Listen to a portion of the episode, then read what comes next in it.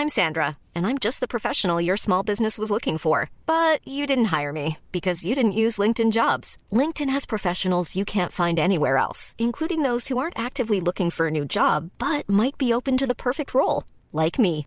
In a given month, over 70% of LinkedIn users don't visit other leading job sites. So if you're not looking on LinkedIn, you'll miss out on great candidates like Sandra. Start hiring professionals like a professional. Post your free job on linkedin.com/people today. C'est avec un immense plaisir que je vous parle d'une marque que j'affectionne tout particulièrement, Mama Hangs. Mama Hangs a les produits qu'il te faut en tant que maman allaitante. La brassière et le soutien-gorge d'allaitement absorbant. Ils sont conçus dans un tissu bien spécifique pour l'occasion, aka le micromodal, qui absorbe, sèche vite et te permettra d'éviter toute odeur, et ce en restant au sec. Tout ça veut dire que si comme moi tu as des fuites de lait d'un côté quand le bébé tête de l'autre, adieu coussinet d'allaitement qui se font la malle et bonjour brassière ou soutien-gorge qui tiendra toute la journée. Et ce n'est pas fini. Le petit nouveau de la collection, c'est le body, qui a les mêmes talents absorbants en s'ouvrant à l'avant avec des aimants trop pratiques. Ici, on ne se passera plus de ces produits top quali, beaux et confortables. Alors merci Mama Hanks de soutenir le podcast depuis si longtemps. Et si tu veux en savoir plus, rendez-vous sur leur site mama-hanks.com et avec le code MILCHECKER, tu bénéficieras d'une jolie et rare remise de 15% sur ta commande.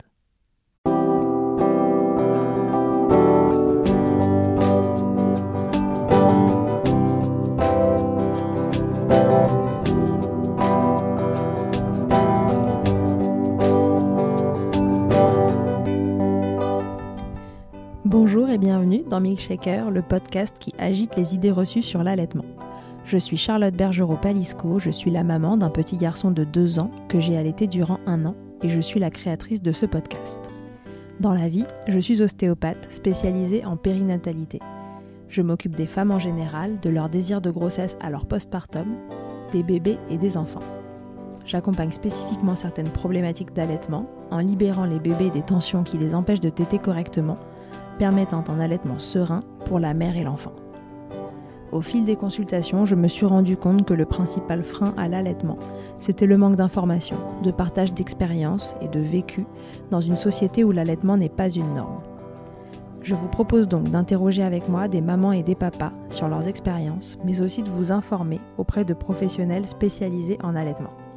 Mon objectif est simple, vous informer, vous donner les clés pour faire des choix en conscience, banaliser l'allaitement sous toutes ses formes, vous le rendre plus accessible, plus facile et alimenter ce fameux village dont on a tant besoin pour élever un enfant. Laissez-moi vous présenter Luce et Virginie, deux amies aux vies différentes, mais dont les chemins de maternité vont se croiser. Que dis-je, s'imbriquer Virginie accouche quelques semaines avant Luce de son troisième bébé, et pour elle, l'allaitement a un goût de déjà-vu. On lui explique qu'elle n'a pas assez de lait pour nourrir sa fille. Et puis c'est le tour de Luce d'entrer dans la danse. Elle souhaite plus que tout allaiter, mais son bébé ne parvient pas à se nourrir au sein. Très vite, elle demande un tire-lait et parvient à nourrir son bébé à l'aide d'un biberon. Ces deux trajectoires auraient pu rester sur des lignes parallèles, l'allaitement pas comme on l'imaginait, mais c'était sans compter sur l'hyperlactation de Luce. Et pas n'importe laquelle. Luce tire quotidiennement des quantités astronomiques de lait et décide d'en faire profiter les autres le lactarium, oui, mais aussi la fille de Virginie, faisant de Naïs et Cléo des sœurs de lait et scellant définitivement cette amitié si précieuse. Pour cette première interview à trois voix, j'ai donc décidé de les interroger toutes les deux en même temps. Place à l'histoire de Cléo, Naïs, Luce et Virginie. Bonjour Virginie, bonjour Luce, bienvenue dans Milkshaker. Bonjour. Bonjour Charlotte. Alors aujourd'hui, on est trois euh, au micro de Milkshaker. Euh, c'est Virginie et Luce qui m'ont contacté. Donc en fait, euh, si mon souvenir est bon, c'est Virginie qui m'a contacté en premier, c'est ça. Euh, elles avaient envie de me raconter leur histoire assez incroyable et j'ai été euh, tout de suite conquise par, par le récit. Alors on a une chouchoute qui est à côté qui va nous raconter aussi deux, trois trucs au fur et à mesure de l'enregistrement parce que vous allez comprendre très vite pourquoi c'est compliqué euh, d'avoir euh, d'avoir prévu cet enregistrement. Virginie et Lu sont deux histoires qui sont intriquement liées, mais qu'elles vont nous raconter. Alors, est-ce que euh, on peut commencer par Virginie? Est-ce que tu peux te présenter, nous dire qui tu es, qui sont tes enfants? Oui, alors moi je suis Virginie, j'ai 35 ans, j'ai trois enfants. un grand qui a 12 ans, c'est mon fils adoptif. j'ai un petit garçon qui vient d'avoir 3 ans, que j'ai allaité jusqu'à ses 4 mois. Et j'ai Cléo, qui a 6 mois et demi, et que j'allaite encore un peu. Ok, merci Virginie. Et toi, Luce? Euh, moi, je m'appelle Luce, j'ai 36 ans, j'ai... Euh, en fait, je suis veuve et peu de temps après, j'ai eu Naïs, donc qui va avoir bientôt, très bientôt 6 mois, et que je nourris encore et que j'ai nourri exclusivement. Alors, quel, est, quel lien est-ce que vous avez toutes les deux euh, Qu'est-ce qui vous unit? On s'est connus par le biais de notre travail, et puis on a, on a noué une grosse, grosse amitié. Et euh, donc Virginie a été très présente pour moi euh, quand j'ai eu des moments euh, très difficiles, voilà, avant, un peu avant la naissance de Naïs. Et on s'est retrouvés, on s'est retrouvés enceinte avec 7 jours de différence sur la date du terme. D'accord, ok. donc, on est ici pour parler allaitement, les filles. Euh, vos histoires sont intriquement liées parce que euh, mon petit doigt me dit que l'une de vous euh, a du lait en quantité extrêmement abondante et l'autre en quantité moins abondante. Et alors voilà, je voudrais que vous nous racontiez comment ça s'est passé. vous avez accouché à peu de temps d'écart, j'imagine. comment ça s'est lancé vos allaitements? Virginie, toi, comment ça a démarré? En fait, euh, j'ai déjà eu un problème de lactation pour euh, Noah, donc euh, mon premier fils. Enfin, problème. J'avais pas, je trouvais que j'avais pas suffisamment de lait. et puis c'était la, c'était mon premier bébé. Je connaissais pas, je m'étais pas assez renseignée. Et pourtant, je pensais. Hein. Je voulais un accouchement sans péridurale, etc. Mais ça, ça a pas pu se faire euh, j'avais fissuré la poche des os, au bout de trois jours, il, il venait pas. Mais pendant tout ce temps-là, j'étais sans péridurale, tout ça. Euh, enfin, la maternité m'avait suivi. Euh, et au bout de trois jours, ils m'ont dit, écoutez, on peut, ça fait trois jours. Je dis bon bah ok. Donc du coup, péri, perte d'ocytocine au taquet, enfin voilà. Noah est né. j'ai fait tout ce qu'on m'a dit à la maternité pour pas de montée de lait. je sors. après, on me dit, vous inquiétez pas, ça viendra à la maison. Ok. Je continue, euh, pas de problème. Je mets euh, bébé au sein euh, dès qu'il réclame. Je complète parce qu'il perdait du poids et que bah fallait bien que je trouve, même si je le mettais au sein régulièrement et à chaque fois et rien. J'ai rencontré un acupuncteur sage-femme qui, qui nous suit encore maintenant. je suis allée, je suis retournée le voir pour lui, pour qu'il puisse m'aider notre sage-femme actuelle aussi, avec euh, l'homéopathie, etc. Rien, toujours pas de montée de lait. J'avais du lait, mais je n'avais pas cette sensation de sein hyper tendu. Euh, j'ai pas, je connais pas, je ne sais pas ce que c'est. Et du coup, Noah perdait du poids? Noah a perdu du poids euh, à la maternité, et puis après, quand on voit qu'au bout de 3-4 jours, ben, il prend pas de poids, les médecins enfin les médecins, les, les sages-femmes, les, pu les puères, et etc. me disent bah il faut compléter, on n'a pas le choix de toute façon. Et puis j'ai, je fais des gros bébés aussi, donc tout de suite 10% ça se voit. Euh, enfin, c'est hyper, euh, c'est impressionnant dès le départ en fait. Donc c'est tout. Donc euh, bon, j'en avais fait mon lot. Hein. je me suis dit je vais faire du mixte. Alors j'ai fait du mixte. J'ai repris le boulot. Mon lait s'est coupé, j'avais plus rien. donc je me suis dit bah c'est tout. Et donc, ensuite, quand je suis tombée enceinte de Cléo, je me suis remise dedans à fond. Je lui dis cette fois-ci, je m'accroche, euh, je lâche pas, la tête dans le guidon, je lis les bouquins, euh, enfin tous les livres qu'on peut conseiller pour l'allaitement, les, sur les réseaux sociaux, euh, je, lis, je, m'informe à fond, je suis au taquet. Et eh ben pareil. j'ai fait un accouchement sans péridurale, hein, je, l'ai fait. Je me suis dit parce qu'avec l'ocytocine, on nous avait dit que, enfin j'avais lu que etc. Euh, la péridurale et tout, j'ai fait 100% euh, naturel et rien, toujours pas de montée de lait. Donc, euh, Et alors du coup, est-ce que quelqu'un à un moment a, posé un diagnostic pour toi? Est-ce que c'est une vraie insuffisance de lait de ton côté Alors me dire que c'est... Enfin, les médecins que j'ai rencontrés, notre sage-femme, on, a fait tout ce qu'on pouvait, de l'homéopathie, les, tisanes. enfin, en plus, je déteste tout ce qui est fenouil et tout, Annie. J'aime pas ça, mais vraiment. Mais je... Non, mais c'est une horreur. Je bois les tisanes, je fais tout. Euh, enfin, et on a, j'ai demandé euh, à rencontrer une IBCLC qu'on a euh, près de chez nous. Je suis désolée, mais elle m'a pas trop aidée. Elle a même pas vu ma fille, elle me l'a pas mise, enfin, elle l'a pas vue au sein, rien. On a juste échangé deux trois mots et puis elle m'a dit, bah c'est tout. Après les tétés, il faut stimuler au tire-lait. Bah ouais, ok, mais ça j'ai déjà fait. Et ça n'a rien donné. Et malgré tout, euh, voilà, ça ne vient pas, quoi. Il n'y a pas la quantité nécessaire. Et donc, du coup, Cléo, de la même façon que, que Noah, euh, perdait du poids? Cléo, elle a stagné. Elle n'a pas perdu, elle a stagné. Cléo, je l'avais mise au, je la mettais au sein. Alors, elle dort. Elle avait des grosses, elle a des grosses périodes de sommeil déjà. Ça m'aide pas pour les tétés. Et euh, je suis sortie le lundi de la mat et je l'ai, je l'ai allaitée. Euh, elle, elle t'était pas trop le matin, mais beaucoup euh, de ouais, 14h jusqu'à 23h, elle me lâchait pas le sein. Bon, je me suis dit, allez, on y va, quoi. C'est qu'elle a besoin et tout. Et en fait, quatre jours après, je retourne voir la, la sage-femme et en fait, elle avait pas bougé, pas un gramme. Le poids identique. Et là, elle m'a dit, c'est pas, donc malgré le fait qu'elle t'aide toute la journée, est-ce que quelqu'un, euh, parce que tu vois, tu t'étais renseigné, tu sais que si jamais le bébé a un problème de succion, ça peut affecter euh, la montée de lait. Est-ce que quelqu'un a vérifié la succion de Cléo? Non, bah, déjà par chez nous, on n'a pas ce genre de spécialiste. Après, je pense vraiment qu'elle, je pense qu'elle a un problème de frein, mais c'est juste, euh, mais j'ai pas de crevasse, j'ai pas de, j'ai pas mal, j'ai pas de douleur particulière. Moi, en allaitant, mes tétons vont très bien, mais donc on ne sait pas trop le fin mot de cette histoire, mais en tout cas, euh, de, ton côté, euh, les, les quantités de lait, pour, pour une raison qui n'est pas euh, purement définie, ne, sont pas, ne semblent pas suffisantes pour, pour nourrir ton bébé, c'est ça? Non. Non, non, c'est pas, c'est pas, c'est clair, c'est pas suffisant. on nous dit toujours que la qualité, c'est pas, c'est pas le problème. Après, en termes de quantité, si je fais, euh, j'ai fait des expressions au tire-lait, je, si j'ai 50 millilitres, je suis, je suis heureuse, hein, c'est champagne. Hein. J'ai, j'ai rien. Enfin, j'ai rien. Pas, j'ai pas suffisamment en tout cas.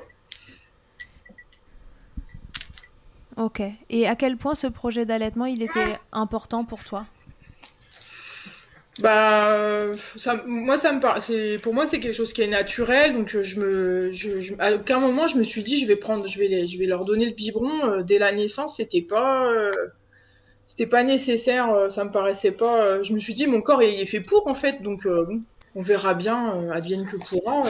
mais je m'étais, à aucun moment, je m'étais dit, je, ça va pas fonctionner. Et alors c'est là finalement euh, qu'intervient Luce, euh, qui va nous raconter le, début de, son histoire, elle, d'allaitement euh, après. Parce que si on est ensemble toutes les trois aujourd'hui, en fait, c'est parce que c'est Luce en partie qui nourrit Cléo, c'est ça? Oui. Alors Luce, raconte-nous, parce que donc, vous avez chacune eu un bébé quasiment dans le même timing. Et donc c'est toi qui nourris en partie Cléo, mais qui nourrit aussi ton bébé. Comment ça se passe? Comment ça a été pour toi les démarrages d'allaitement? Donc j'ai accouché euh, six jours après le terme, donc parce que j'ai été déclenchée. Euh, j'ai un accouchement qui a duré euh, deux jours et demi à peu près, parce qu'au départ je voulais accoucher aussi sans péri. Donc au bout de plus de 24 heures de contraction déclenchée, j'ai lâché le morceau parce que j'en pouvais plus. Et euh, donc ma fille est née euh, au forceps avec une belle épisio et j'ai fait une hémorragie suite à l'accouchement. Voilà, donc euh, je, suis passée pas très loin de la transfusion. Et ça me tenait, alors n'ayant déjà pas eu l'accouchement que je voulais, ça me tenait vraiment à cœur de, de nourrir ma fille et c'est quelque chose que j'avais pas envisagé de, de, lui donner le biberon. Euh. Alors juste à la maternité, tu sais, euh, le, les nourettes là qui te donnent, euh, je m'étais dit s'il faut lui donner ça pour qu'elle reprenne vite du poids et que je sorte le plus vite possible, j'étais prête à le faire en fait. Et c'est ce que j'ai fait d'ailleurs. Et euh, donc, euh, suite à la naissance, on me la pose pour la tétée d'accueil. Donc, je lui fais la tétée d'accueil. Et déjà là, je me dis aïe, aïe, aïe, aïe, aïe, aïe, aïe aïe, ça pique, mais ça pique vraiment quoi. Et je me dis, ah, ça fait mal quand même. Alors bon, ça va se calmer après, ok. Et puis comme je fais mon hémorragie, donc on me passe un produit et je peux pas la garder au sein. Donc euh, j'ai eu euh, plus de 10 heures où j'ai pas pu la mettre au sein juste après la naissance. Tu n'avais pas le droit à cause du produit qu'on t'avait injecté, c'est ça? Oui, en fait j'avais mon utérus qui se rétractait pas bien et comme je perdais vraiment beaucoup beaucoup de sang, euh, il fallait ils m'ont injecté quelque chose qui est incompatible avec l'allaitement et ça dure 6 heures, c'est 6 heures de perfusion et derrière tu as encore 3 ou 4 heures où tu peux pas mettre le bébé au sein. D'accord. Donc euh, c'est tout. Je remonte euh, en chambre euh, au bout de, après 10 heures après avoir accouché. avec mon bébé qui dort, tout va bien. Et puis bah, donc le soir, elle se réveille et elle réclame à tété. Donc je me dis bon bah je vais, je, je, je, je sors le sein de la tétée d'accueil et là je me dis ah j'avais des brûlures. J'avais le sein qui était le, le, le, téton qui était brûlé. En fait, j'avais des marques de brûlure. Je me dis bon, bah, c'est pas grave, je vais je vais la mettre à l'autre sein et elle n'arrivait pas à attraper le téton. Donc je me dis bon. Donc les auxiliaires puères viennent, euh, t'accompagnent. Euh, il y en a une qui me dit bon on va lui mettre, on va vous mettre un bout de sein comme ça elle arrivera à attraper. Euh. donc effectivement elle me met le bout de sein, naïs tête. Et euh, elle me dit, bah, vous la laissez 20 minutes au sein comme ça et euh, ça va bien se passer. Donc euh, c'est ce que je fais. Bon, c'est un peu douloureux, mais je me dis, bon, c'est le début, c'est normal. Et au bout de 20 minutes, je la vois qui fait la grimace et là, je me dis, bon. Et je la retire et là, en fait, elle tétait du sang. Je me faisait un, un, suçon sur le, sur le sein droit. Donc là, je me dis, on n'est pas dans le... Parce que sur le sein droit et brûlure sur le sein gauche et puis vraiment douloureux, douloureux. Bon. Donc euh, c'est tout, je la complète avec les nourrettes de la maternité et puis euh, j'essaye de la remettre une paire de fois au sein, mais ça me fait un mal de chien. Je, je me dis je vais jamais y arriver, euh, mais je voulais la nourrir et tout ça et donc je leur réclame le tire-lait. Donc euh, j'ai accouché le vendredi à 1h30 du matin et j'ai eu mon tire-lait le samedi soir à 23h. Donc beaucoup de mamans qui utilisaient le tire-lait. Et donc je fais ma montée de lait au tire-lait je fais ma montée de lait au tire-lait, donc euh, je commence, euh, on va dire, le dimanche à minuit. Et, euh, je, et donc je lui donne du lait, je sors, enfin je, je, tire, au début je tirais trois fois par jour. Il y a une, une auxiliaire père qui me dit oh vous devriez tirer à chaque fois qu'elle réclame à manger, ça vous aiderait à sortir plus. Donc j'avais pas envisagé l'option tire-lait, donc n'y connaissant rien, je dis on y va. Quand je sors de la maternité, donc c'était le mardi, donc ça faisait euh, trois jours que je faisais du tire-lait, je sortais entre 80 et 100 millilitres par tirage. Donc ce qui apparemment est déjà plus qu'honorable. Ben, je nourrissais euh, à la maternité le dernier jour, je nourrissais Naïs euh, sans complément. C'est juste que j'avais pas d'avance. Donc c'est tout. Donc ma, ma copine vient me rechercher à la maternité alors qu'elle a accouché trois semaines avant. Virginie vient te chercher à la maternité. Voilà, Virginie vient me chercher à la maternité. Euh, on va à la pharmacie chercher le tire-lait, sauf qu'ils avaient le tire-lait. Euh, enfin, c'est un Medela. La sage-femme m'avait prescrit un Medela Symphonie. Ils l'ont pas en stock, donc ils me prêtent un Kitet en attendant. Donc on est mardi et oui, en fait, qui t'aide pas, mais ça, c'est une autre histoire. qui t'aide, qui t'aide pas, ouais. voilà, c'est ça. Et donc, euh, il me prête le qui tête en me disant, ben, donc on est mardi, en me disant, on aura votre tire-lait vendredi. D'accord?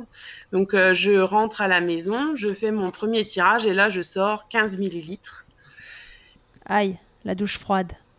Voilà, et euh, deuxième tirage, 20 millilitres. Et là, je me dis, mon Dieu, mon Dieu, mon Dieu. Donc là, j'étais à quoi 5 tirages par jour.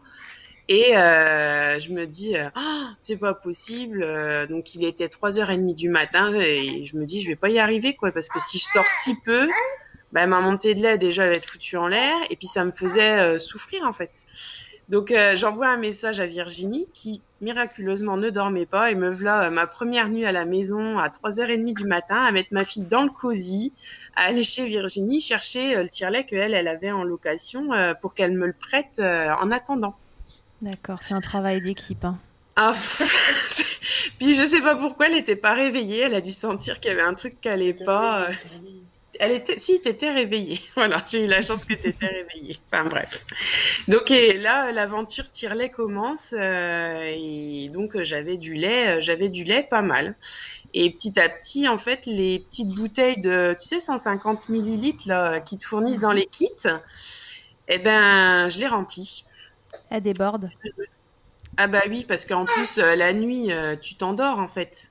Il y a des moments, tu t'endors en tirant ton lait, parce que comme quand t'as un bébé tête, euh, tu, as un sentiment de, de, enfin, qui de, t'es fatigué, t'y arrives pas. Il y a des moments, tu t'endors. Et il y a, y a une, paire de fois, je me suis réveillée, ça débordait. Je me dis, oh, mon Dieu. Donc me voilà à commander des bouteilles de 250 millilitres, etc. Euh, J'avais quand même pris rendez-vous euh, chez l'IBCLC le lendemain de ma sortie de maternité pour lui expliquer mon problème, que j'arrivais pas à mettre Naïs au sein, etc. Donc en fait, Naïs, quand je la mettais au sein, ça faisait jamais ventouse. Il y avait toujours une fuite de lait quelque part. Euh, on m'a dit, bah non, il n'y a pas de frein de langue. Après, euh, c'est, je pense qu'il y a un frein, mais c'est pas forcément un frein de langue, mais euh, voilà, c'est tout. euh, C'est voilà. Mais après, j'avais tellement mal que j'ai, je, voilà, je me suis fait un, un peu une raison. Et en Ouais. plus, elle a eu une euh, une belle mycose, un beau muguet. Donc Ah. euh, j'avais déjà une grosse montée de lait à gérer. Euh, Si en plus euh, il y avait fallu que je la mette au sein avec son muguet et que derrière je m'étais tapé une candidose, j'ai, j'avoue que j'ai préféré écarter le problème. Ça t'a découragé, tu t'es dit euh, le tire-lait ça fonctionne, j'arrive à tirer, euh, je vais la nourrir comme ça. Bah puis c'était déjà tellement d'énergie parce qu'en fait la montée de lait une fois qu'elle a été lancée, euh, moi à la fin de ma grossesse j'étais pas mal malade et euh, je mangeais plus des masses et je suis rentrée de la maternité en me retrouvant à avoir faim tout le temps, tout le temps, tout le temps parce que ma, ma montée de lait était je suis sortie de la maternité, je sortais euh, peut-être 800 millilitres par jour et je me suis retrouvée en 15 jours de temps à donner 2 litres et demi de lait par jour quoi.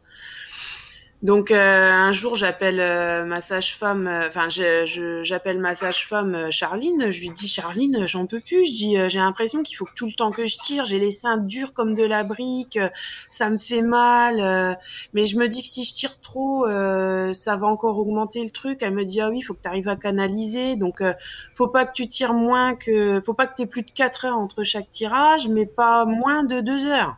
Ouais, d'accord. Donc euh, et là elle me dit ben viens euh, on va enfin elle me prescrit de l'homéopathie euh, donc les trucs pour les œdèmes etc euh, bon je me suis tapé je ne sais combien d'engorgements euh, enfin voilà euh. Ah, la machine s'est emballée.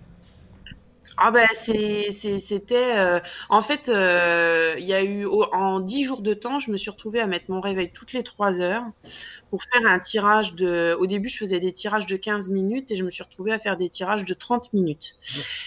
Toutes les trois heures pour euh, pour pouvoir sortir ce que j'avais à sortir. Parce que je ne et même en faisant ça quand j'avais fini de tirer mon lait j'avais encore les seins qui goûtaient. Waouh. Ouais.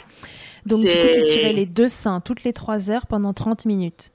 ouais Et t'avais combien de litres de lait à chaque tirage? Ben, en fait, j'avais euh, au, au tout début quand euh, il y a Cléo qui nous accompagne. Ouais. Quand euh, je quand je faisais les tirages toutes les trois heures, j'avais entre 350 et 450 millilitres. Donc euh, je me, ça dépendait. Il y a des, il y avait des tirages. Tu vois, par exemple, le tirage quand tu te levais le matin après avoir dormi, que c'était un, que t'avais bien dormi, je tirais plus. Euh, les tirages de fin de journée, je pouvais tirer un petit peu moins. En moyenne, sur les journées, je tapais du 2 litres, 2 litres et demi, quoi. Oui, Sur qui, 24 était, euh, heures, 2 litres, 2 litres et demi. ce qui était finalement trop pour ton bébé. Ah ben oui, alors malgré que j'ai un bébé qui boit beaucoup, hein, moi Naïs, elle boit euh, quasiment un litre de lait par jour, hein, euh, quand Cléo, elle en boit peut-être euh, 6 ou 700. Mais euh, malgré ça, oui, j'en avais trop et alors euh, j'avais pas du tout anticipé que j'allais avoir trop de lait. Donc là, euh, ma copine, elle me dit, mais faut que, faut que, faut que tu trouves des sachets à congeler euh, pour congeler ton lait, pour le garder. Comme ça, quand tu reprendras le boulot, c'est super, t'auras de quoi compléter. Euh, ça va être top, euh, c'est bien, tu vas avoir de quoi faire de l'avance. Donc on investit dans des sachets de lait. Et puis ah, c'est à ce moment-là qu'en fait, euh, sachant que Virginie n'avait pas assez de lait, je lui dis écoute, euh, si tu veux, je te complète Cléo. J'ai moi, de toute façon, ce lait-là, dis même si je le congèle, j'en aurai toujours de trop, toujours, toujours de trop. Donc on a on a monté un peu notre petite entreprise. Bon, sous couvert, hein, notre sage-femme, elle m'a fait refaire des tests virologiques, etc.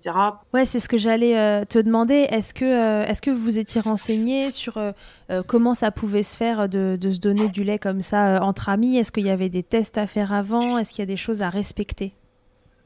Mais après, c'est une, c'est une histoire de confiance aussi parce que officiellement, le don de lait comme ça, particulier à particulier, t'es pas censé faire ça. Après, après, euh, enfin moi Virginie, je lui fais entièrement confiance. C'est d'ailleurs elle qui me garde ma fille. Mais euh, je, je, me voyais pas en fait avoir des litres et des litres de lait, et laisser ma copine galérer à se battre avec euh, son homéo, etc. Pour... Moi je me battais pour en avoir moins. Et elle, elle se battait pour en avoir plus. Donc je me dis, bah attends, c'est quand même le ciel qui, qui, enfin ça marche à l'envers en fait ça, ça marche à l'envers en fait. Euh, je peux pas. Euh, je me voyais mal lui dire va t'acheter une boîte de lait et puis euh, alors que moi j'avais des litres et des litres. Il y a, pour te dire, à la fin de mon premier mois à la maison, je congelais 8 litres de lait par semaine. Et alors, est-ce que tu as pensé au don au lactarium? Alors, à ce moment-là aussi ben oui, oui, oui. Alors en fait, euh, je, en fait, j'ai pensé au don pour le lactarium à partir du moment où je n'ai plus, j'ai commencé à ne plus avoir de place dans mon congélateur. C'est un truc. C'est-à-dire que tu tirais ton lait. Tu... Donc euh, tous les bébés sont nourris du coup euh, avec un contenant biberon, hein, c'est ça? Oui, oui. Naïs c'est biberon, ouais, biberon exclusivement et du coup Cléo dans le mixte elle faisait du sein et du biberon, ça posait pas de problème. Il n'y avait pas de. Donc tu tires ton lait, tu nourris ta fille au biberon, tu complètes la fille de ta meilleure amie c'est ça. Et encore comme ça, tu congèles 8 litres de lait Minimum par semaine, ouais. Waouh Incroyable. Donc en fait, moi, je me relevais la nuit pour manger parce que j'avais faim tout le temps. Bah oui. En, trois semaines de temps, je remettais mes fringues d'avant grossesse. Hein. Je, je, et ça, a été. Euh, alors, tant que je travaillais pas, c'était pas un souci parce que j'arrivais, je pouvais me reposer et puis j'arrivais. Euh, voilà. Mais une fois que j'ai eu repris le boulot, j'ai commencé à perdre trop de jusqu'à ce que tu reprennes le boulot, c'était pas un problème parce que tu pouvais te reposer? Voilà. Et puis, euh, enfin, de, devoir me relever la nuit, de manger, tout ça, c'était pas un souci. Mais bon, euh, malgré tout, ça restait quand même un problème parce que je congelais tellement de lait qu'en fait, j'avais plus de place. Mais plus de place du tout. Et pourtant, euh, j'ai un grand congélateur. voilà, j'avais plus de place. Donc, j'avais entendu parler des dons de lait au lactarium.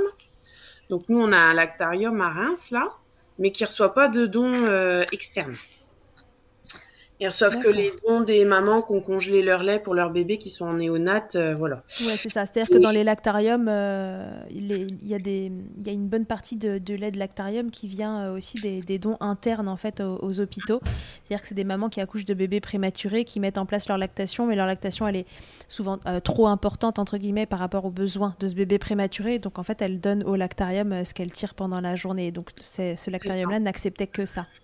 Voilà. Donc euh, c'est tout. J'ai appelé euh, Nancy. Euh, parce que Nancy, c'est à deux heures environ de chez nous. Je les appelle et je leur demande comment ça se passe. Donc, ils me disent, ben, enfin, ils m'expliquent, ils me disent, ben, on vous fournit euh, le matériel, donc des biberons euh, stérilisés, enfin des biberons, des contenants en fait pour congeler euh, votre lait, des étiquettes, du matériel pour stériliser vos tétrelles et le matériel de, enfin tout ce qui vous sert à recueillir votre lait. Et nous, on vous envoie des ordonnances. Enfin, il y a un dossier, un petit dossier à compléter, donc tu as des analyses de sang à faire. Enfin, ce que nous avait déjà fait faire la sage-femme au final, mais euh, comme c'était non officiel, euh, voilà.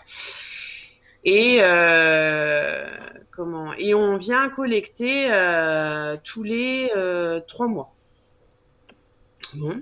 Mais trois mois, c'est énorme pour toi, non? Ben oui, parce que déjà, elle me dit, on vous envoie des biberons, quelle contenance Parce qu'il y a 130 millilitres et 240. Et moi, je lui dis, ben moi, il me faut des 240. Ah, mais vous savez, si je dis, ah non, non, mais moi, je dis, je vous en ferai deux minimum par tirage. J'en ferai au moins deux à chaque fois. Et euh, moi, il y a des matins, je me levais, je tirais 820 millilitres. Hein. Il y a des matins, je me levais, je, je, tirais 820 millilitres. Et là, je me dis, euh, c'est pas possible, quoi. Je peux pas je peux pas garder tout ça quoi. Donc euh, c'est voilà. Donc euh, elle me dit euh, donc ça c'est mon petit poussin. Voilà on a Naïs qui nous a rejoint qui est sortie de la sieste. Mais attends est-ce qu'à un moment tu te dis pas mais il faut absolument que j'arrive à réguler cette lactation parce que c'est l'enfer, il y en a trop? Ah ben si si, bah si parce que déjà ça me demandait tellement d'énergie rien que la, la production en elle-même me demandait énormément d'énergie le fait de se relever, parce que bon, euh, se relever pour le tire-lait, c'est un fait. Mais quand ton bébé, il a moins d'un mois, tu te relèves aussi pour ses biberons. Ah oui. Moi, je me suis retrouvée dans des positions de tirage, donnage de biberon, rechargement du biberon pour redonner en même temps que ça terminait de tirer. Euh, en passer des meilleurs. Et euh, je me dis aussi, il faut que j'arrête. Alors, on me dit, tout le monde te dit, euh, ça va se réguler. euh, Il y a Après un moment, trois mois. voilà, après trois mois, ça va se réguler. Donc c'est vrai qu'il y a eu un moment, ça a commencé à, ça ne baissait pas, mais j'ai commencé à pouvoir espacer mes tirages. Donc euh, ça, vers fin octobre, euh, je faisais cinq tirages par jour en tirant euh, toujours autant, 2 litres 2, mais je faisais cinq tirages par jour. Donc là, elles avaient quel âge? Ben, fin octobre, elles avaient euh, deux mois et demi. Moi, elle avait deux mois et demi et Cléo trois mois. Donc, euh, j'étais descendue à cinq tirages et euh, j'avais ma visite postnatale. Et donc, euh, comme j'avais un accouchement un peu compliqué et que mon allaitement ne se réglait pas, parce que c'est pareil, cinq tirages, mais cinq tirages au boulot, euh, c'est compliqué, même si tu as des plages horaires, tu as le droit qu'à deux plages horaires. Donc, euh, j'avais redemandé un peu de temps au gynécologue qui me l'a accordé. merci beaucoup. Et quand j'ai repris le boulot, j'étais plus qu'à trois tirages par jour. Donc là, trois tirages, j'ai réussi à descendre un petit peu. J'étais entre 1 litre 8 et 1 litre 9 par jour. Donc euh, à coup d'homéopathie, donc euh, encore merci la sage-femme parce que homéopathie euh, à fond, euh, c'était, enfin c'est, c'est, faut être hyper régulier, faut, t'as pas le droit, enfin moi par exemple mes jours de repos, je me levais à 6h30 quand même parce que c'est l'heure où je tirais. Donc euh, tu, tu, tu, euh, il y a des dimanches matins, tu pètes un plomb, tu te dis euh, j'ai envie de rester au lit quoi. Ma fille pour une fois elle dort et je non faut que je me lève pour aller euh, mettre ses saletés de tétrelle et euh, enfin voilà quoi tu. Oui, d'autant qu'on rappelle que t'as pas de t'as pas de relais. Mais non, non, justement. Et puis c'est en général, c'est au moment où tu branches ton tire-lait, que tu as déjà fait 5 minutes, que ça fait ouin. Là, tu te dis comment je fais quoi? Mais c'est voilà. Donc euh, oui, à la reprise du boulot, j'étais entre 1 litre 8 et 1 litre, 1 litre 9. Ça avait un petit peu baissé et j'avais plus que 3 tirages par jour. Mais en parallèle, je faisais aussi du ti- je stérilisais et je congelais pour le lactarium. En plus de nourrir les filles. Ouais, donc c'était devenu un, un job à plein temps, quoi. Ouais, tirer le lait, nourrir ton bébé. euh, voilà, on sait que déjà un bébé à l'été, euh, classiquement, c'est c'est du temps plein. Et alors là, c'était euh, c'était triple job, quoi. Et alors, on comprend dans, le discours de Luce que, pour, toi, ça a été une évidence de, donner ton lait euh, à Virginie et à Cléo. Euh, pour toi, Virginie, euh, est-ce que tu avais pensé avant qu'elle te propose? Est-ce que c'est un truc, dans le contraire, que tu n'avais pas imaginé une seconde que, que ta copine puisse euh, te donner de son lait Comment c'était dans ton esprit? Est-ce que déjà tu savais que ça existait, euh, enfin qu'on pouvait se donner du lait comme ça euh, euh, entre amis, même si c'est pas autorisé euh? Euh, bah, je. Je m'y je m'y étais pas intéressée vraiment, et puis je m'étais jamais dit que ma meilleure amie allait avoir euh, du lait pour nourrir. euh,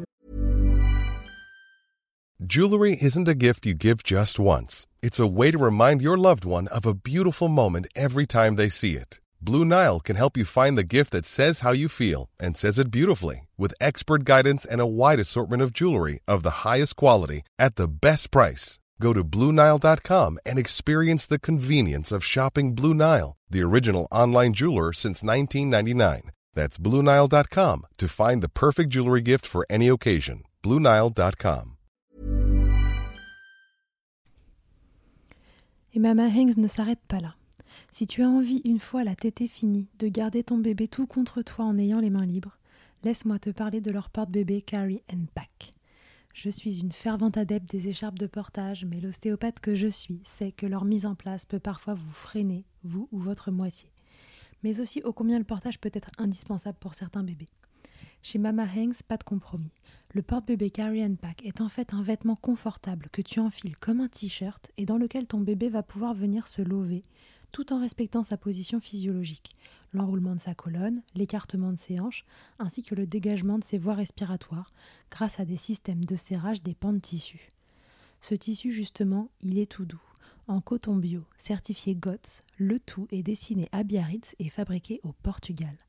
Tu pourras l'utiliser de la naissance jusqu'aux 10 kg de ton bébé, de quoi t'assurer un certain nombre de câlins collés serrés. Ici, on n'a utilisé que ça pour bébé numéro 2. Pour toutes les infos, tutoriels et découvrir leur gamme de vêtements de portage, ça se passe toujours sur le site mama-hangs.com et tout pareil, avec le code MILCHECKER, tu bénéficieras d'une remise exceptionnelle de 15%. Un orphelinat, enfin en exagérant.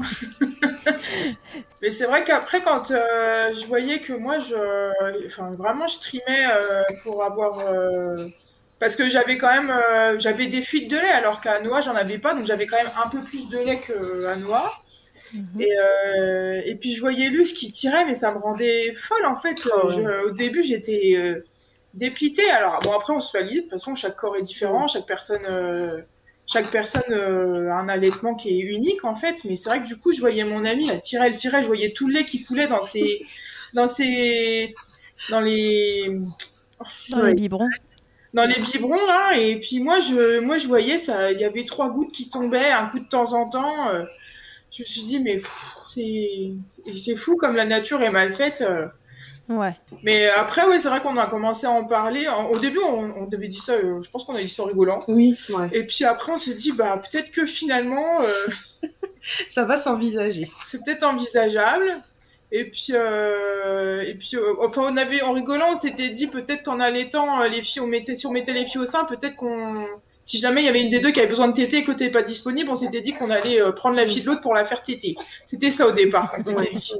C'est marrant parce que tout nous, c'est, je trouve que ça, on se complète finalement dans, dans nos allaitements parce que il y en a une qui en fait trop et puis l'autre pas assez. Je me dis, bon, finalement, on a quand même trouvé un équilibre, même si c'est pas l'allaitement qu'on rêvait. Euh.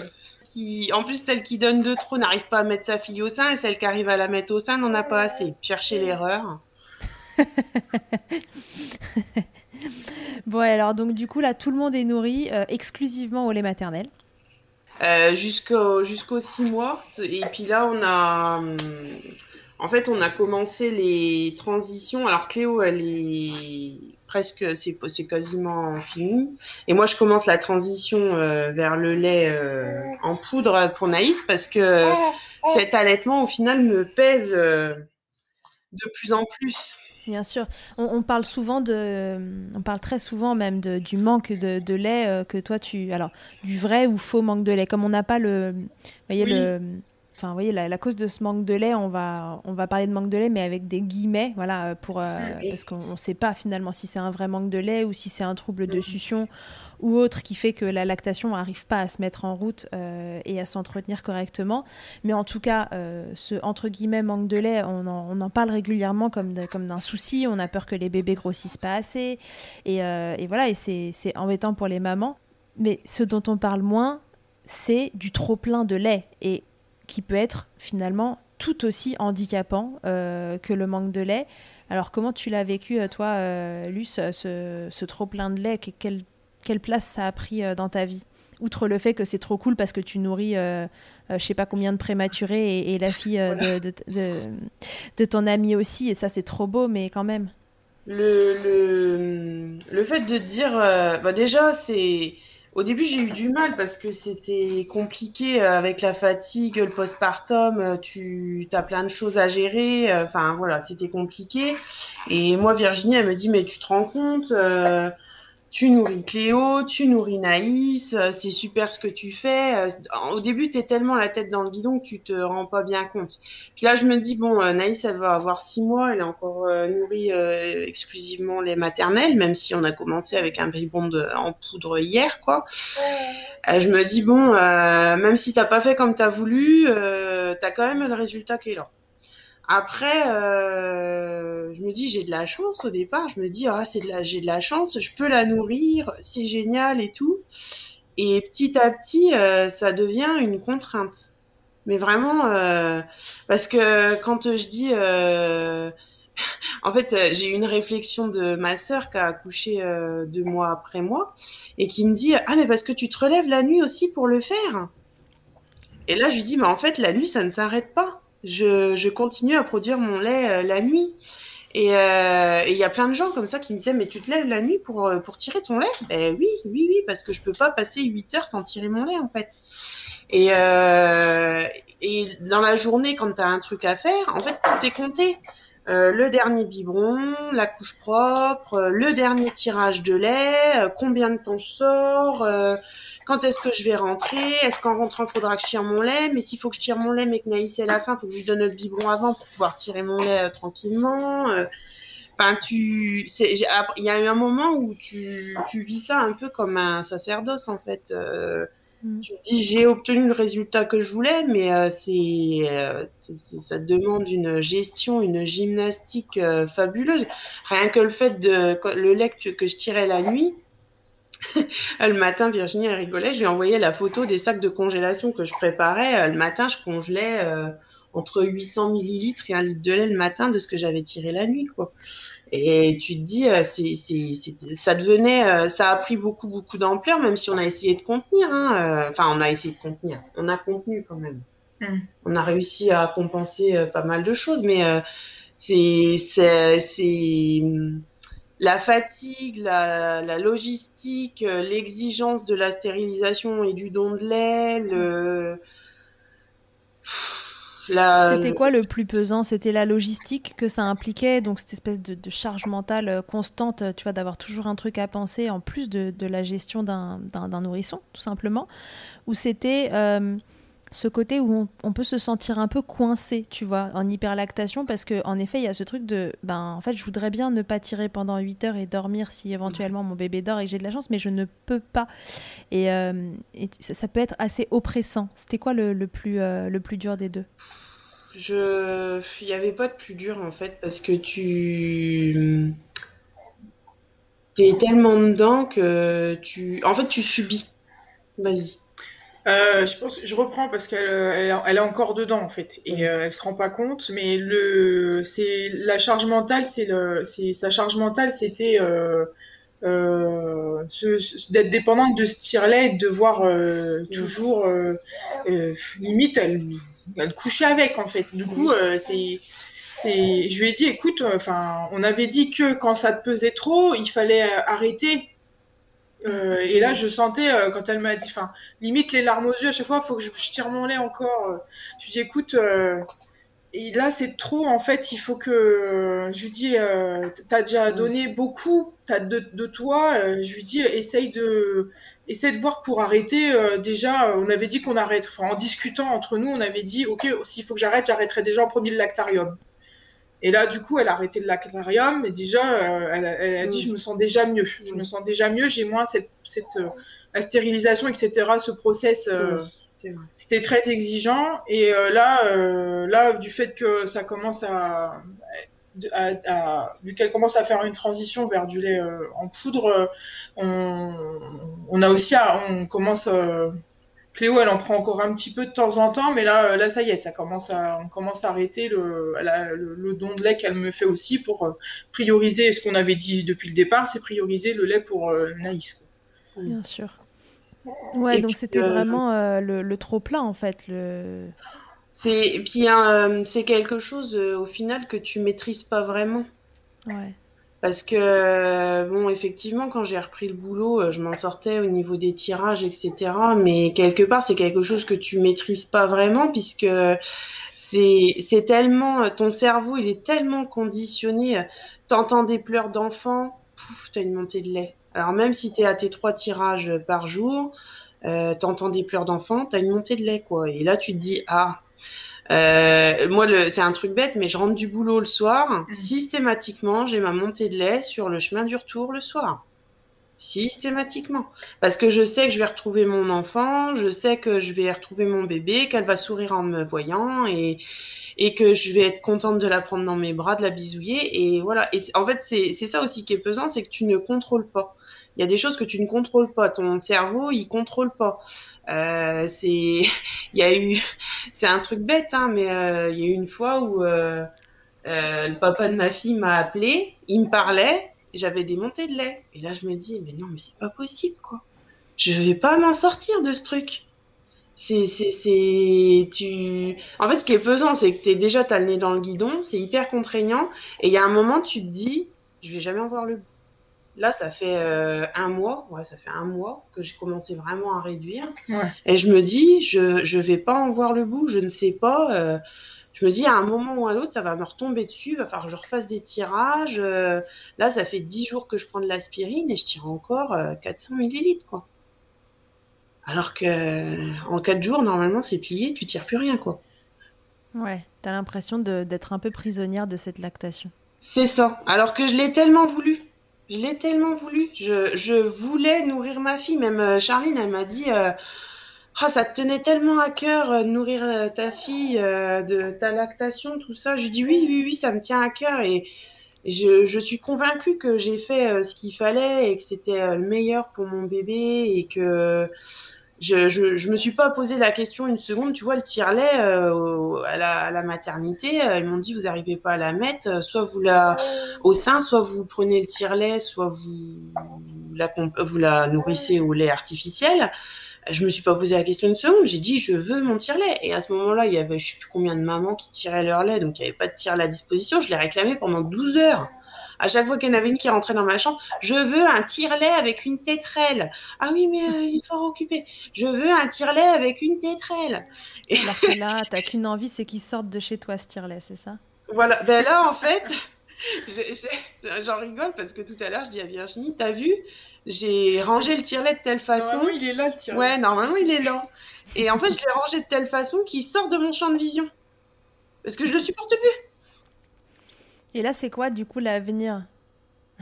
C'est quoi du coup l'avenir pour toutes les deux? Toi, t'as envie que ça s'arrête, cette lactation, t'aimerais passer au lait artificiel et te libérer de, de cette contrainte du tire-lait, Luce? Ben, me libérer de la contrainte du tire-lait. Après, euh, je te dirais que j'ai encore un peu de stock euh, congelé, donc euh, pour l'instant, euh, je- bon, je pense que j'en ai encore peut-être une semaine ou dix jours, comme je tire encore un petit peu. Après, oui, c'est tout. On passera au lait artificiel. On a commencé la diversification, etc. Je me dis bon, euh, c'est déjà pas mal ce que j'ai fait, je pense. Pas mal. Je je me rends pas compte. Après, c'est vrai que quand je dis aux gens, euh, j'ai commencé le j'ai commencé le le don de lait pour le lactarium le 25 octobre. Ils sont venus le 5 décembre pour faire la première collecte. Il y avait déjà 10 litres de lait. Et ils sont revenus euh, un mois plus tard. Il y en avait 30. Et quatre semaines plus tard, il y en avait de nouveau 16. Donc euh, en tout et pour tout, j'ai donné 56 litres au lactarium en deux mois et demi de temps. Alors tout le monde me dit Oh Mais c'est énorme Oui, peut-être, mais je me rends pas compte en fait. C'est mon premier allaitement, c'est mon premier bébé. C'était le challenge, c'était de, de je voulais la nourrir. J'ai fait ce que j'ai pu et je me dis bon, c'est j'ai fait du mieux que j'ai pu. Ah, mais là, t'as pas fait que nourrir ta chouchoute, t'as nourri, euh, t'as nourri un nombre de bébés incalculable. Je sais plus ce que c'est le calcul à faire, mais euh, avec tes 56 litres, euh, voilà, t'as sauvé des vies. Ben, en fait, je, ben, je crois que c'est sur un de tes podcasts où elle disait, enfin, il y avait une dame de l'hôpital, de, de- du lactarium de, de Necker, où elle disait que pour sauver un prématuré qui naît aux limites de la prématurité jusqu'à ce qu'il puisse boire du lait en poudre, il faut 10 litres de lait maternel. Donc je me dis, j'ai sauvé 5 bébés et demi. Ouais, 5 bébés et demi nés euh, très, très, très prématurément. Voilà, c'est ça. Donc euh, après, c'est c'est déjà pas mal. enfin, j'aurais au moins fait ça et c'est au moins une satisfaction. Même si je me rends pas vraiment compte de ce que ça peut représenter, mais c'est quand même une satisfaction de me dire que j'ai réussi à faire ça. Peut-être avec du recul, tu te rendras mieux compte. Là, t'as encore un peu euh, la aussi. tête dans le guidon. Et toi, Virginie, quel regard tu portes sur tout ça? Euh, je j'ai évolué vis-à-vis de ça parce que j'ai moi j'ai deux allaitements donc c'est je me dis que j'ai je j'ai j'ai eu un peu plus de lait pour ma fille je- j'en suis très heureuse et et euh, je suis très heureuse que Luce elle m'ait aidée parce que je j'avais pas du tout euh, eu ce cet espoir-là qu'on puisse nourrir ma fille avec un autre lait maternel. J'en suis très heureuse. Euh, là, elle a six mois et trois semaines bientôt et j'ai encore du lait. Alors c'est royal. Je je me prends plus la tête. euh, J'ai j'ai changé de Disons, disons que j'ai, moi j'ai monté d'un étage et je me prends plus la tête sur les tisanes d'allaitement, le, Mm. Les, le, le, le galactogile, euh, tout ça, amandes. les, les amandes, enfin tous les produits que je me goinfrais euh, pour essayer d'en avoir. J'ai, c'est certes j'ai moins de lait.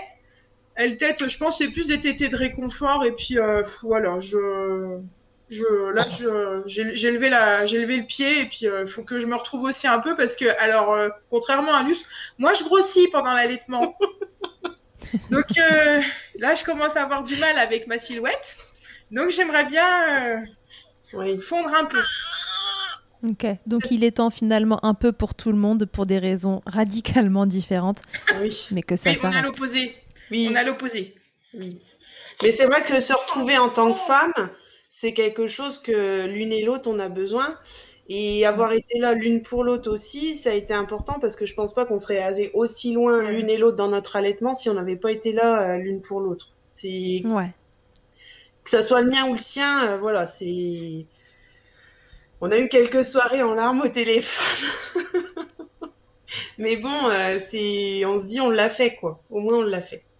Ouais, pour des raisons totalement opposées, mais euh, les difficultés étaient présentes des deux côtés et finalement euh, avoir en face quelqu'un qui vivait la situation que l'autre enviait presque a été une solution et pas et pas un motif de, de jalousie ou de ou d'envie quoi.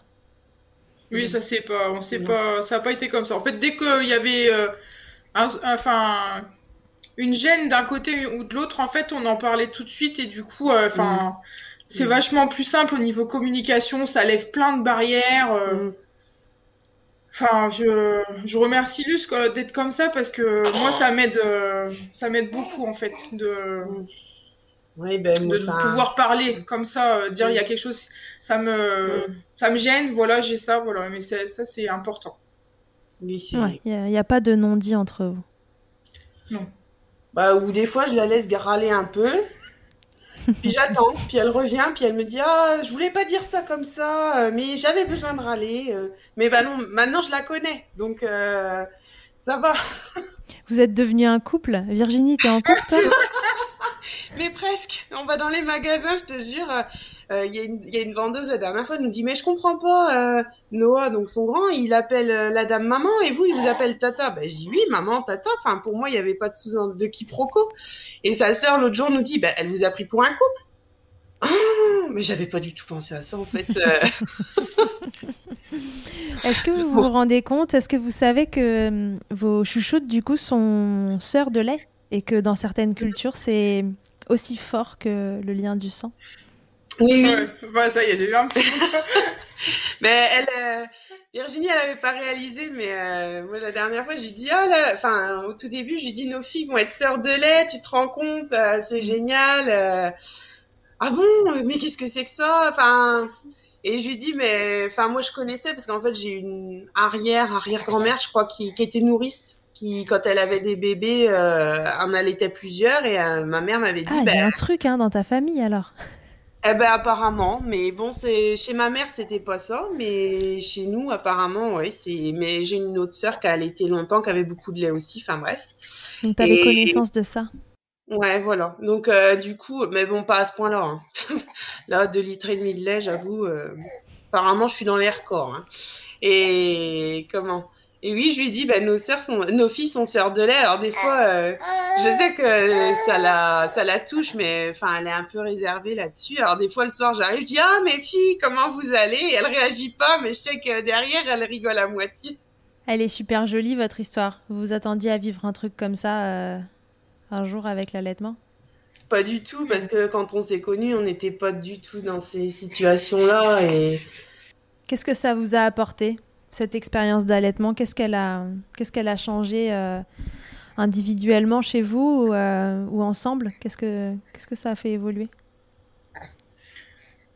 Euh, moi, je pense euh, ça, ça a renforcé encore plus mon amitié avec Luce. C'est encore plus fort et du coup, euh, bah, moi j'ai des problèmes d'exclusivité, hein, je l'avoue. Mais euh, ouais, c'est encore plus fort et je, je suis tellement fière de. En fait, comme tu dis, c'est unique en fait. Donc notre histoire, on... enfin, c'est à nous, c'est notre histoire, c'est l'histoire de nos filles, c'est Mm. Je, je suis fière, hein, je suis hyper fière et je, je suis reconnaissante. Je, je, je me dis, ben, c'est pas l'allaitement que je voulais, mais au final, celui-là, il est tout aussi bien. euh, ça, ça me va. Mm. Il est joli, ouais. Moi, ça m'a, ça m'a fait comprendre des choses parce que quand Virginie, elle a eu Noah, j'étais pas maman. Et il y a des choses que je comprenais pas. Et quand on- déjà quand on a eu la, enfin la chance de vivre notre grossesse en même temps, puisque au final on se croisait, on se croisait chez la sage-femme, hein, euh, on avait quasiment les mêmes dates, etc. Donc déjà on a eu la chance de vivre cette grossesse ensemble. Et après au niveau de l'allaitement, il y a tellement de choses que je me suis rappelée sur euh, comment elle galérait avec euh, Nono, etc. Et je me dis oh là là, euh, il y a plein de choses que je comprenais pas. Les tétés réconfort, tu vois, je comprenais pas ça. Je, on avait parlé, je disais, oh, c'est, c'est une connerie, euh, enfin, c'est un caprice de gamin, etc. Enfin, tu vois, c'était, il y a tellement de choses que tu comprends pas quand tu l'as pas vécu que, euh, voilà. Après, euh, je lui avais jamais rien dit, hein, là-dessus. Euh, elle vivait ce qu'elle avait envie de vivre. Et là, le fait d'avoir vécu cet allaitement-là de cette façon-là, euh, ben, moi aussi, je suis reconnaissante parce que, franchement, si t'avais pas été là, je sais pas, je sais pas si j'aurais mené euh, cet allaitement-là comme ça euh, jusqu'au bout, ou si je l'aurais, si j'aurais réussi à le mener comme ça. Arrête de pleurer. et après, il y a beaucoup de choses que j'ai compris sur euh, le positionnement par rapport à l'allaitement, sur la façon de faire avec tes enfants, sur, sur tes choix, rien que sur les choix que tu fais. Et du coup, tu, tu comprends en tant que parent euh, l'approche, euh, tu, tu remets plus en question. euh, tu te dis, ben voilà, il est parent, donc euh, voilà, il fait ce qu'il y a de mieux, il fait de son mieux, et c'est déjà tellement quand tu sais ce que ça représente, les efforts derrière. Et en fait, c'est parce que tu sais pas les efforts que ça représente derrière que tu comprends pas. Et ça, ça m'a, ça m'a ouvert les yeux sur euh, tellement de choses et.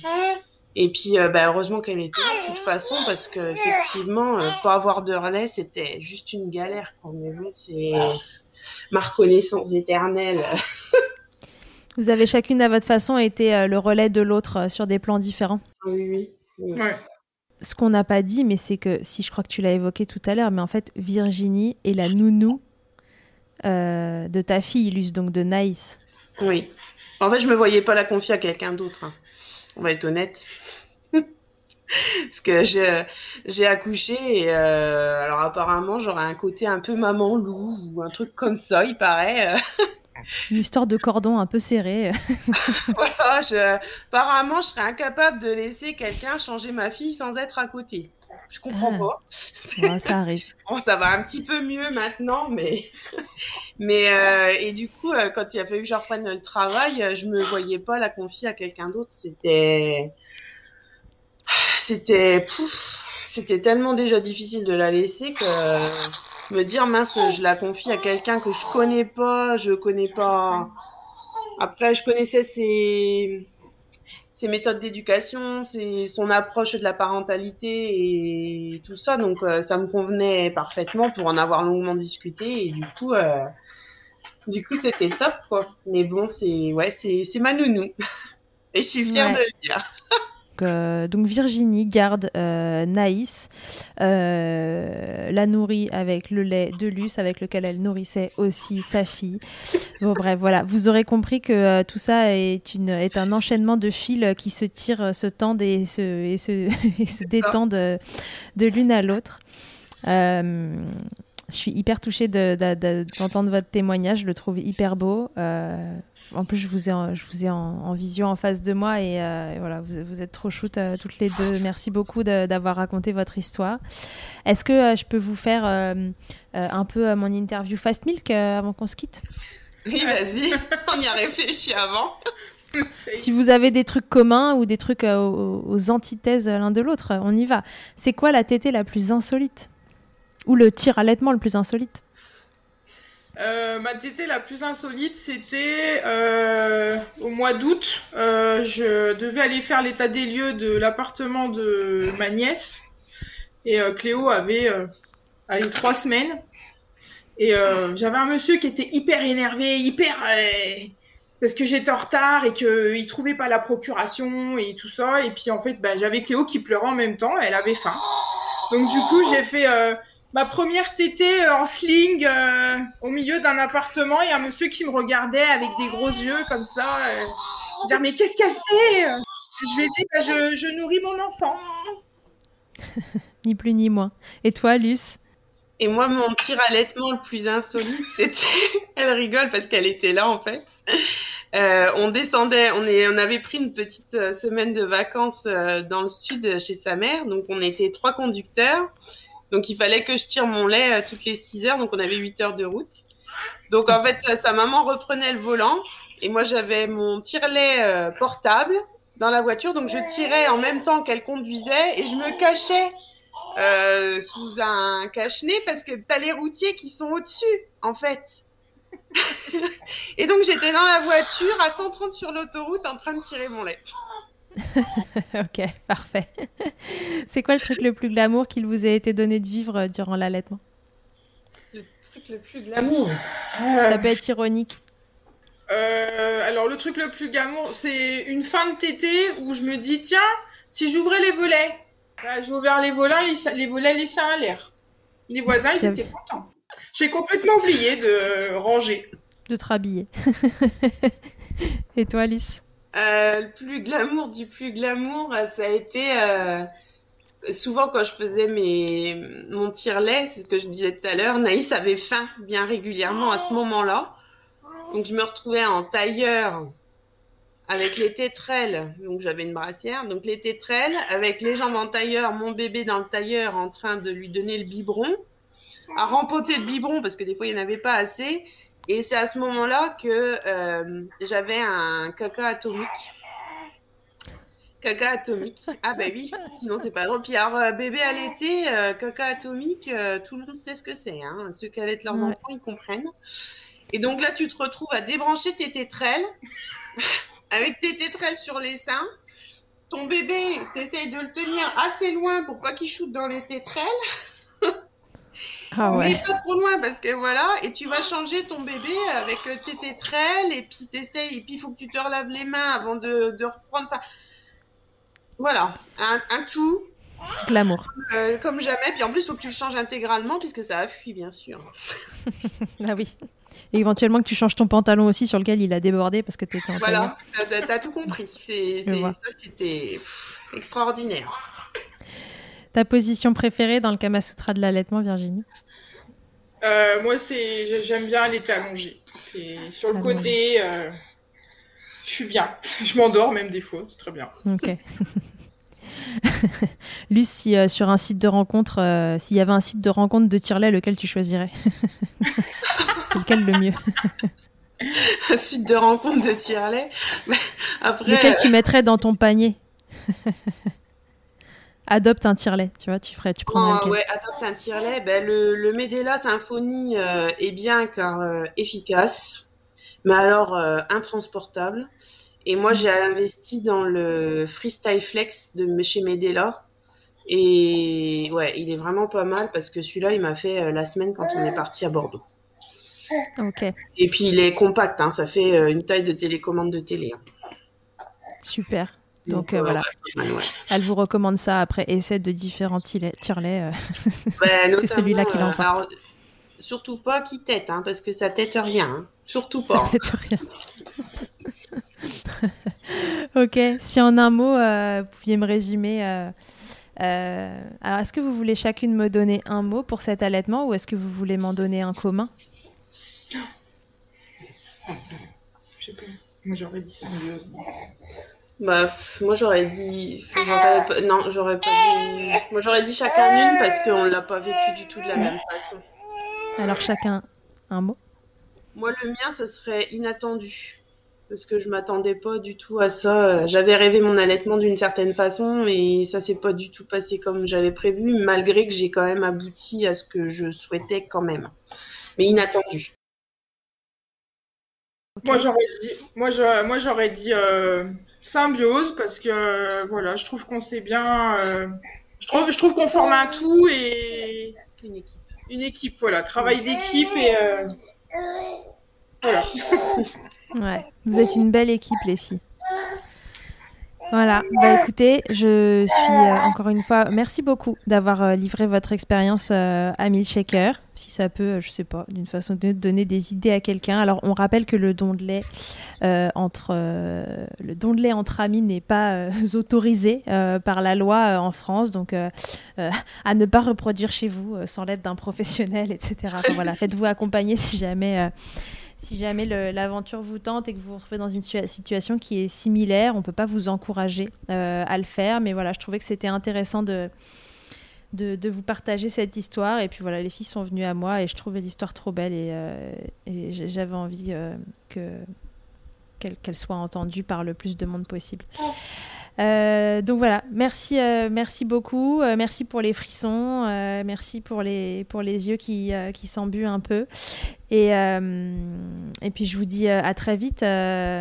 Luce, tu nous raconteras comment tu mets fin à cette lactation de feu. Bon, on veut, on veut un petit, une petite milk letter le jour où, où ça s'arrête et que ça y est, tu, tu bah, peux jour dire adieu au tire-lait. ah Ok. Ah, tu te relances direct. Ok, bon, ça ne s'arrête plus. Allez, on se quitte alors avant que, avant qu'elle se mette tout de suite au deuxième et que, l'histoire reprenne. Et euh, bah, peut-être que, sûrement même qu'on, se recroisera alors un de ces quatre dans Milkshaker. Merci beaucoup les filles euh, de, votre témoignage. Merci à toi. Et puis à tous et à toutes, je vous dis à très bientôt dans Milkshaker. Merci mille fois d'avoir écouté cet épisode de Milkshaker. Vous pouvez suivre l'actualité du podcast sur le compte Instagram du même nom et sur mon site internet charlotte-bergerot.fr où vous retrouverez tous les épisodes mais aussi une rubrique Milk Letters constituée de témoignages écrits, un autre support pour vous transmettre toujours plus. Si vous avez aimé ce podcast, n'hésitez pas à m'aider en le soutenant. Pour cela, je vous invite à vous abonner, à laisser un commentaire, à lui attribuer 5 étoiles en fonction des plateformes ou encore en en parlant beaucoup, beaucoup, beaucoup autour de vous. Je ne vous présente plus Emma et son titre I'll Be There qui continue de nous accompagner. Et je vous dis à très vite pour un nouvel épisode. D'ici là, n'oubliez pas, prenez soin de vous, milkshakez autant que vous le voudrez et bousculons ensemble les idées reçues sur l'allaitement maternel. I hate to see you down. Can't stand to know your When you say it's getting loud, the voices in your heart. And you know I get it, so let it all out. Keep your head up, your masterpiece, and I'll swear that I'll be there by your side. A text away, you know you can find me. Just takes a whisper, and I'll be there to listen. I got you, I fight with you, cause I love you. I'll be there, I'll be there, oh, I'll be there, I'll be know I'm not perfect. Sometimes I look myself. But I hope you know I care. You can meet me anywhere. And you know I get it, so let it all out.